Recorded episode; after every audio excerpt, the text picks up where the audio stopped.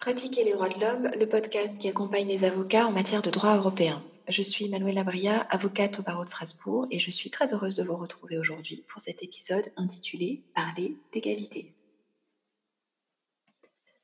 Bonjour à tous, quel bel épisode aujourd'hui. J'attendais avec impatience de pouvoir échanger avec vous sur ce sujet qui a occupé et continue d'occuper plusieurs années de ma vie. Que nous avons fait le programme des épisodes de cabinet, je l'ai tout de suite pris dans la liste et nous avons convenu que je m'en chargerai. J'avais hâte. Voici le jour.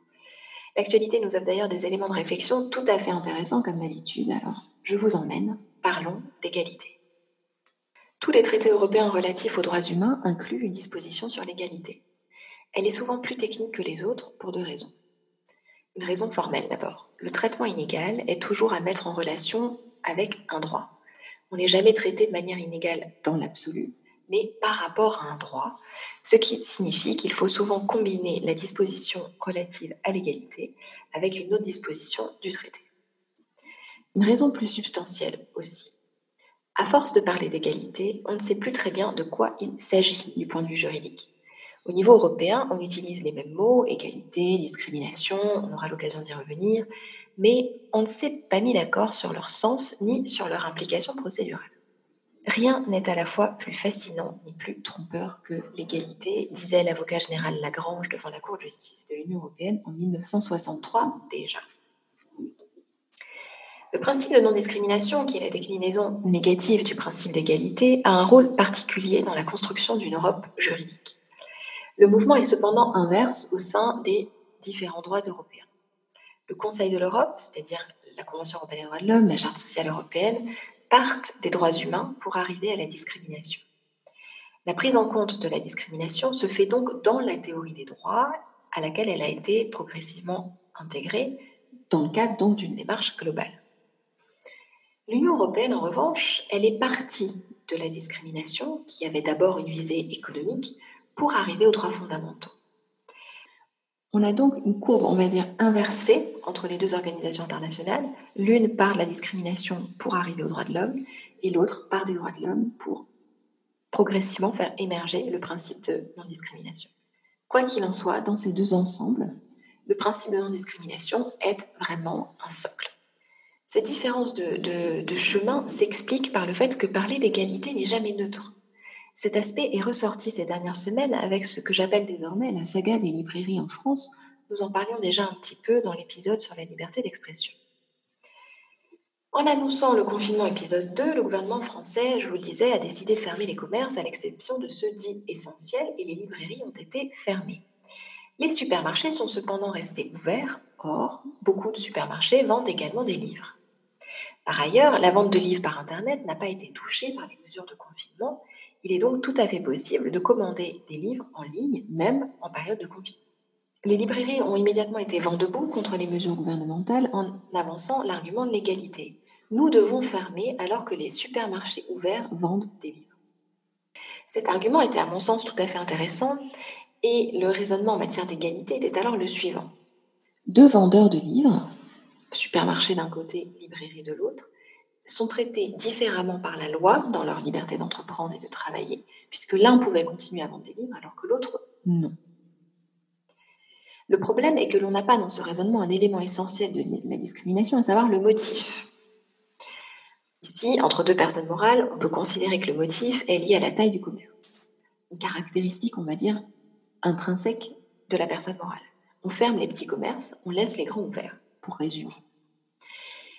La justification à cette différence de traitement en matière de liberté d'entreprendre, fondée sur la taille des commerces, s'expliquerait, d'après le gouvernement, par des éléments de santé publique. Le gouvernement a choisi de fermer les rayons livres des supermarchés. Le gouvernement a mis en avant des exigences d'équité, d'autres parlent d'égalité dans la prise de décision, encore des mots qui accentuent la confusion dans le raisonnement en matière d'égalité. Je veux être très clair. Non, le nivellement par le bas ne peut jamais faire partie du raisonnement en matière d'égalité. La Cour européenne l'a précisé il y a quelques semaines dans un arrêt contre la Suisse. Une précédente affaire contre la Russie notamment avait suscité des interrogations à ce sujet. Le requérant mettait alors en cause le droit pénal russe qui permettait la réclusion criminelle à perpétuité uniquement pour les hommes et non pour les femmes. La Cour avait conclu à la violation de l'article 14 euh, en raison euh, de la différence de traitement, considérant que les justifications avancées n'étaient pas suffisantes.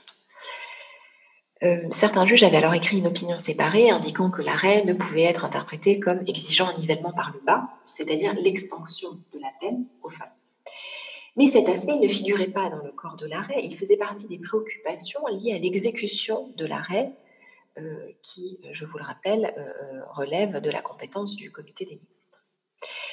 Avec cet arrêt contre la Suisse d'octobre 2020, je vous mettrai les références en commentaire, la Cour franchit le pas en intégrant cet élément dans le corps de l'arrêt.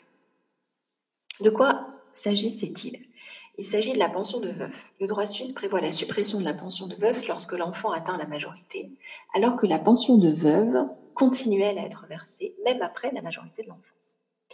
La Cour a conclu à la violation de l'article 14 combiné avec l'article 8 de la Convention, et elle précise bien dans le corps de l'arrêt, je cite, la Cour tient à souligner que cette conclusion ne saurait être interprétée de manière à encourager le gouvernement suisse à supprimer ou réduire la dite rente en faveur des femmes en vue de la rectification de l'inégalité de traitement constatée. Cet aspect figure donc désormais dans le corps de l'arrêt et non plus dans les opinions séparées. Pourquoi est-ce important d'être très clair sur ce point? La tentation inverse est grande celle de ne pas s'embarrasser et de niveler vers le bas les situations pour pouvoir respecter formellement l'égalité.